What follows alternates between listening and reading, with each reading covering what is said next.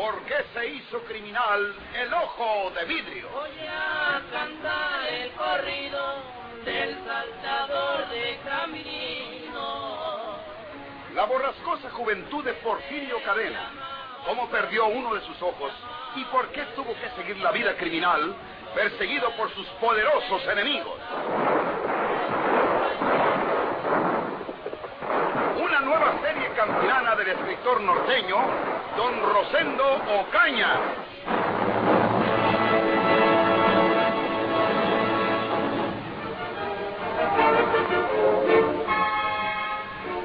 Margarita, caprichosa y atrevida, se aferró a la imprudencia de acompañar a Leopoldo hasta su hotel cuando llegaron a la Ciudad de México aquella mañana. No era de esperarse que se descubriese su aventura. Después de todo, se suponía que Leopoldo había partido hacia Monterrey, mientras ella lo hacía en sentido opuesto, hacia la Ciudad de México, a casa de la tía Carmen. Sin embargo, ya hemos oído que Antonia le sacó la verdad al chofer y supo que Margarita había estado en la casa de ellos, entrando por la puerta de la servidumbre y enterándose, sin duda, de lo que hablaban referente a aquel viaje simulado a Monterrey y en realidad hecho a la capital. Antonia se limitó a oír y reconocer la voz de Margarita contestando desde la suite del Hotel Majestic, donde acababa de alojarse su esposo, y cortó suavemente la comunicación sin pronunciar palabra, apretando los labios para no lanzar un grito de rabia. Por su parte, Leopoldo, luego que convenció a Margarita de que debería irse a la casa de su tía, porque allí no era lugar conveniente para ella, se dirigió a la administración. Dispense, llamaron por teléfono hace un momento. Contestó la señorita que me acompañaba, pero se fue sin explicarme nada. Eh, ¿Quiere usted informarme de parte de quién sería ese telefonema? Fue una llamada de larga distancia, señor Salinas. Tenga la bondad de esperar un momento. Aquí la tenemos anotada, porque fue otro empleado el que recibió la llamada. Muy bien, espero. Solo Antonio sabe que yo venía a México y no a Monterrey. Solamente que Margarita se lo haya comunicado a su papá. Pero no, no. No podía haberle dicho nada de eso, siendo que ella también viajaba a México. Hubiera sido como hacerle suponer que viajaríamos juntos. Entonces, ¿quién puede haber hecho esa llamada telefónica?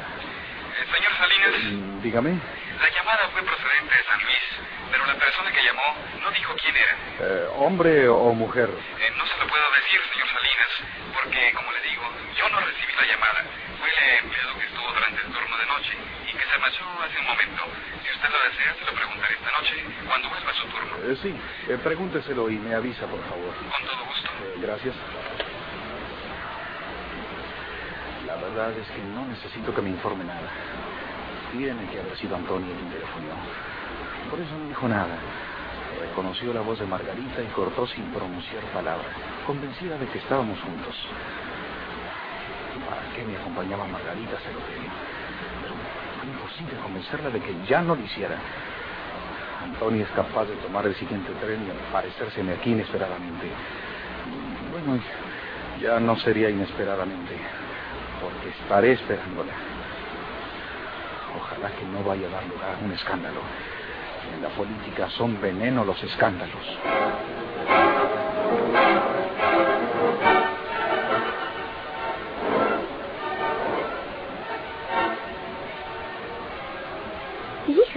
Telefoné a tu papá de San Luis preguntando por ti, suponiendo que ya estarías aquí en casa, puesto que el tren llegó hace dos horas. ¿Dónde estabas, Margarita?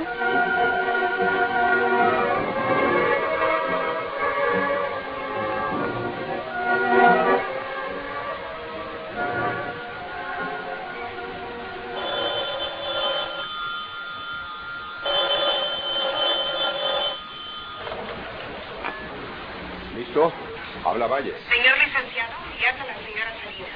Eh, sí, señora, estoy a sus órdenes. Acabo de telefonear al Hotel Majestic de la Ciudad de México. Es el que nosotros preferimos siempre que estamos allá. A la llamada telefónica respondió la voz de Margarita. ¿Qué le parece a usted el escándalo, señor Valles? Margarita allí. En la suite ocupada por Leopoldo. Es decir, en vez de ser él quien contestara, lo hizo ella. No quise mover los labios y colgué la bocina, licenciado. Creo que es usted quien debe hacer algo en este caso. Y lo que a mí me corresponde respecto a Leopoldo, yo lo haré. Inmediatamente voy a comunicarme para allá y a decirle a Margarita que regrese en el próximo tren para que me explique su conducta. Así lo espero, señor Mayer.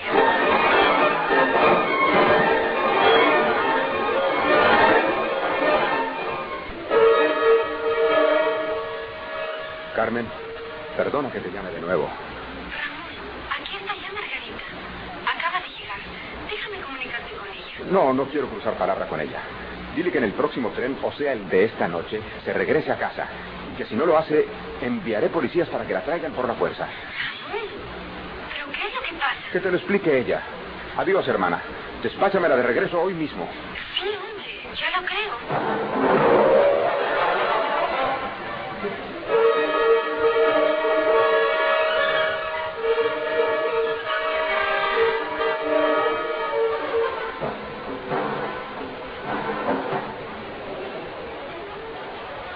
Las características de esos dos asesinatos, eh, ¿podrá usted decirme, inspector Iberón, si cree que Porfirio Cadena esté vivo y que hayan sido cometidos por él? Naturalmente, de ser así, esos crímenes no tendrán otro objeto que sembrar la muerte en torno nuestro, para luego atentar contra nosotros, contra mi esposa y yo. Hice ese viaje expresamente desde San Luis para consultarle este caso. No sé si usted sabrá que soy el presidente municipal de San Luis. Eh, lo leí en la prensa hace tiempo, señor Salinas. Pues eh, nosotros hemos dado por muerto a Porfirio Cadena desde aquel accidente en el río Consulado. Pero realmente, como usted dice, las características de la criminalidad absurda de Porfirio Cadena parecen estar impresas en esos asesinatos. Porfirio es el hombre que mata por matar. Si nos remitimos a sus antecedentes que en una ocasión los enviara la policía del estado de Nuevo León, veremos que allá mató a un arriero para disfrazarse como él y asaltar la caja de un mineral. Ese es el sello inequívoco de Porfirio Cadena, matar por quítame allá esas pajas y abrirse paso hacia su verdadera finalidad, que en este caso no puede ser otro que asesinar a ustedes, en ese afán de venganza de que ha hecho gala desde hace tanto tiempo. No debe usted de dejar sola a su esposa en San Luis, señor Salinas. Pero, entonces, ¿cree usted que Porfirio Cadena esté vivo? Eh, dice la frase, que quien hace un cesto hace un ciento. Ya una vez se hizo pasar por muerto Porfirio. Además, no hemos hallado hasta ahora la menor huella de su cadáver. Si al menos hubiésemos hallado el chaleco de mallas que usa siempre. Pero tampoco fue posible dar con él. ¿Y cómo saber la verdad? ¿Cómo descubrir si Porfirio está vivo? ¿Cómo encontrarlo y desenmascararlo? Es muy sencillo. Porfirio es sagaz y osado. Búsquelo usted disfrazado de algo, de preferencia de anciano, porque esa es su especialidad. Pero búsquelo, búsquelo usted donde menos se piensa que está. Búsquelo haciéndose pasar por algo que no es. Un médico, un amigo, un criado o algo que esté muy cerca de ustedes. Puesto que es usted el presidente municipal de San Luis, no se descuide y vaya a convertirse en algún empleado de su administración, porque de todo es capaz Porfirio Cadena. ¿Qué, qué me aconseja usted, señor inspector Riverol? Vine desde San Luis por ese consejo suyo. ¿Qué me aconseja? Vuelva hacia Monterrey y proteja a su esposa. Porfirio Cadena es tan refinado en el crimen que puede asesinarla ahora que usted está ausente para provocar una situación comprometida cerca de usted. Vamos a San Luis, inspector. Yo me hago cargo de sus gastos y, y de todo. Eh, lo siento, pero mi jurisdicción se limita al Distrito Federal. Movilizarme yo de aquí requeriría una serie de trámites que no se desahogan en el tiempo que usted debe volver al lado de su familia. Yo sé lo que le digo. Gracias, inspector. Me vuelvo hoy mismo a San Luis. Y no se olvide de mi advertencia. Porfirio Cadena debe estar muy cerca de usted, disfrazado de cualquier personaje que no existe o que suple él con la habilidad que lo sabe hacer.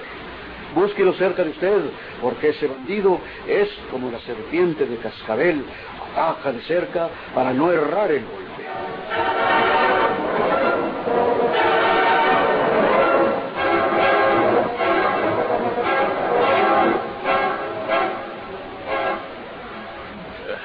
Hasta la vuelta, Juanito. Hasta la vuelta, tío Lonel. Eh, nos veremos por aquí al mediodía. Estoy tratando de componer bien mi oficina. Eh, que te vaya bien, Leonel.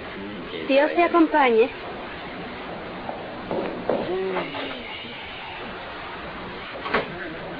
¿Qué te preocupa, papá? Te veo algo raro. Nada, hija, nada, nada.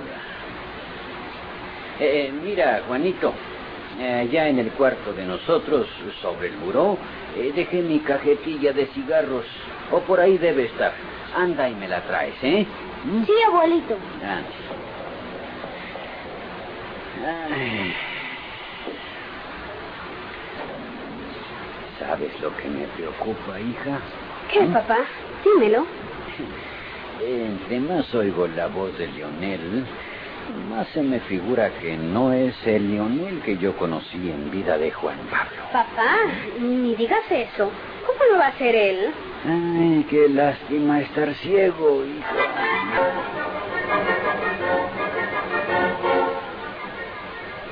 ¿Qué te hace pensar así, papá? Tiene que ser Leonel, el primo de Juan Pablo. ¿Qué objeto tendría que viniera a hacerse pasar por Leonel en el caso de que fuera otra persona? ¿Para qué? Y ese puesto que ha conseguido en el municipio, ¿no me vas a decir que no lo recomendaste tú? No he querido hablarte de ello antes, pero cuando él dijo que lo habían aceptado por el solo hecho de ser primo de Juan Pablo y de que quiere descubrir a los asesinos, me pareció que estaba mintiendo. ¿Verdad que tú interviniste recomendándolo como un familiar nuestro? Sí, papá. Tomamos la decisión de no decírtelo de pronto, porque temíamos que no estuvieses de acuerdo debido al peligro que representa un cargo en el que las dos personas que han tenido anteriormente fueron asesinadas. Pero este puesto no se lo dieron por mi intervención, papá. Es que nadie lo quería aceptar y con razón, porque nadie quiere morir. Se lo dieron a Lionel porque él les dijo que no teme nada y que quiere descubrir al asesino de Juan Pablo. Sí, hija, sí, todo eso está bien. Mis dudas son las que no andan del todo bien. Papá, son tus nervios. Recuerda que tenías mucho tiempo de no tener de cerca a Lionel. Mm. Hace dos años lo vi la última vez, hija. Entonces tenía mis ojos buenos. Pero aquel muchacho que yo conocí, hija mía, no era tan rudo como lo es este ahora. Mm, Me preocupo cada vez que pronuncia mal una palabra. Policía. Muchas gracias. Válgame. Hace un momento al despedirse dijo, ando componiendo mi oficina. ¿Qué es eso de oficina? ¿Por qué puede hablar así si antes pronunciaba mejor las palabras? ¿Estás seguro, papá? Pues quisiera estarlo, hija. Naturalmente ya estoy más viejo y tengo miedo de confundirme. A veces atribuyo a una persona lo que corresponde a otra. Ya me ha sucedido. Para que lo veas.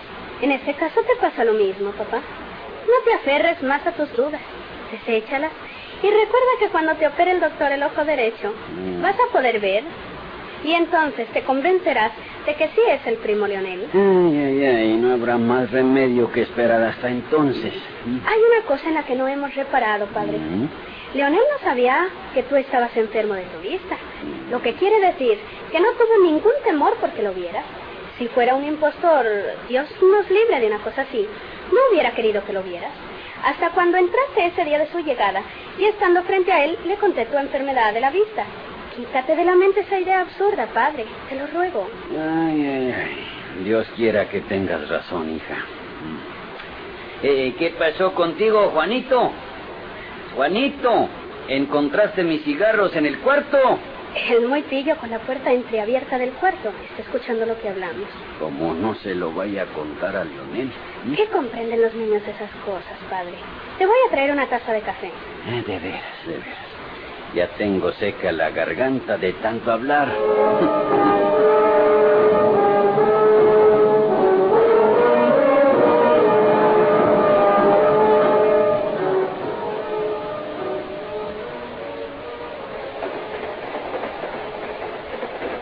Váyase a su lugar, Margarita. Es una nueva imprudencia regresar en el mismo tren. Eh, yo ignoraba que usted volviera también en este tren, Polo. También yo ignoraba que usted viniera aquí. Vuelva a su lugar antes de que alguien pueda vernos y reconocernos.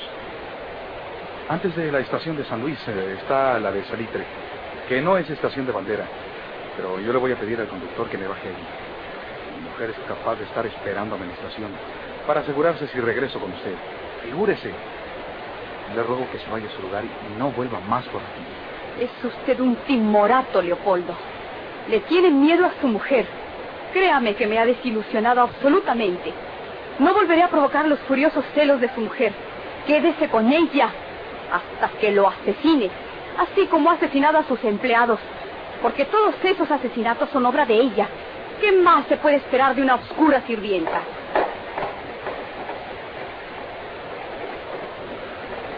mujer. Voy a batallar para convencer a Antonia de que no tengo nada que ver con el viaje de Margarita. Tendrá que creerme cuando le cuente lo más grave que me explicó el inspector Iberol. ¿Será posible que se halle tan cerca de nosotros Porfirio Cadena? Después de hablar con el inspector Iberol, creo que vive. Que no ha muerto. Que no murió en el río Consulado.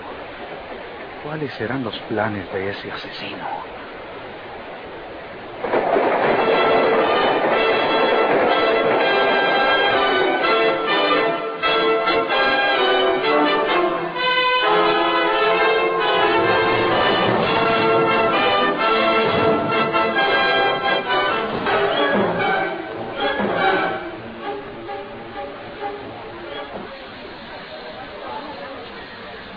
Aquí adelante conmigo. ¿Tú vas a manejar, papá? Sí, no quiero que oigan lo que hablamos.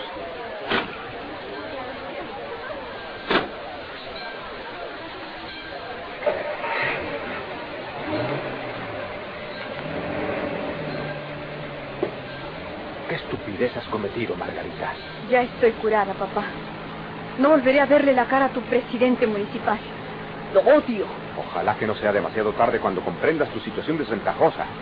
Antonia está enfurecida en contra tuya y ahora también en contra de Leopoldo. ¿Por qué te atreviste tú a estar en el hotel en que se aloja Salinas? Se alojaba. Regresó en ese mismo tren. ¿Volvieron juntos, Margarita? No volvimos juntos. Tú me ordenaste a mí que regresara en este tren. Yo no sé por qué decidiría él hacerlo también cuando acababa de llegar. No es difícil adivinarlo. Luego el escándalo que le ha provocado su mujer. Esa mujer es una asesina. No me parece así. Pero sí es una mujer capaz de cualquier cosa y está furiosa. Me dijo que podía matarlos a los dos. Vine a esperarte a la estación porque pensé que ella podría estar por ahí también. Lo esperará en la casa para que no trascienda el escándalo. Perdóname, papá. Ya sé que he cometido una imperdonable imprudencia y una gran tontería. Te juro que ya he reaccionado. Ya no me importa ni Leopoldo ni esa mujer. Pero te ruego que no hablemos más de ello. Si Leopoldo consigue calmar la histeria de su mujer, todo pasará sin escándalo social, que puede trascender a la política y perjudicarnos. ¿Qué te dijo mi hermana Carmen? Cuéntame de ella.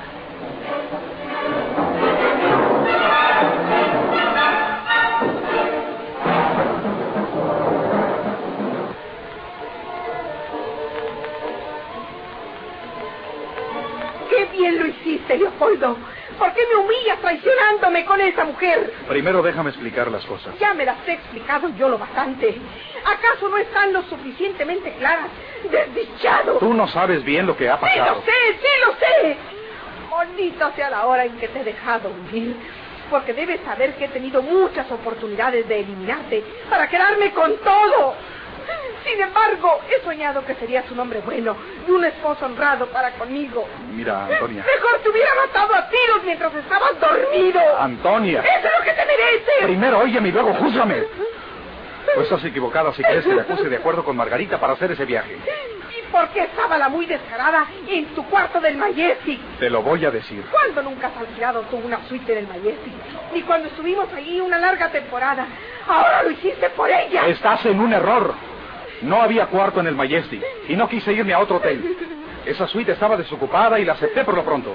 Además, solo iba a estar un par de días en la capital. No creas que me vas a engañar. No tengo por qué engañarte.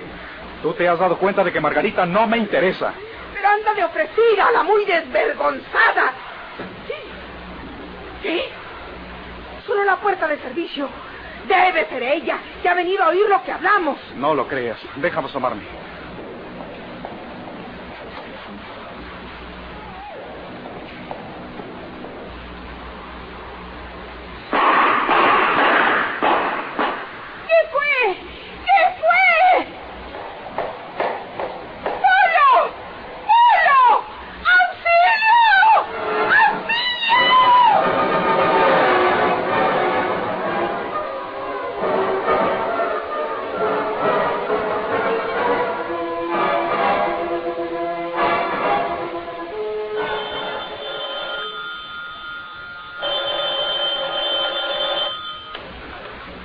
Bueno, habla Leonel Martínez. Señor Martínez, habla Tinoco. Por orden del señor gobernador, vaya usted inmediatamente a la residencia del señor presidente municipal, porque ha sido muerto a tiros. Oiga, señor Tinoco, ¿pero quién pudo hacer eso? Su mujer.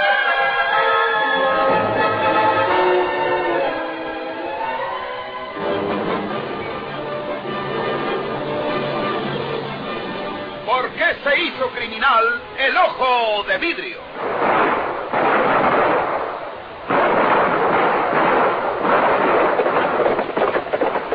Muchas gracias por su atención. Sigan escuchando los vibrantes capítulos de esta nueva serie rural. ¿Por qué se hizo criminal el ojo de vidrio? Se disfrazaba de arriero para asaltar los poblados.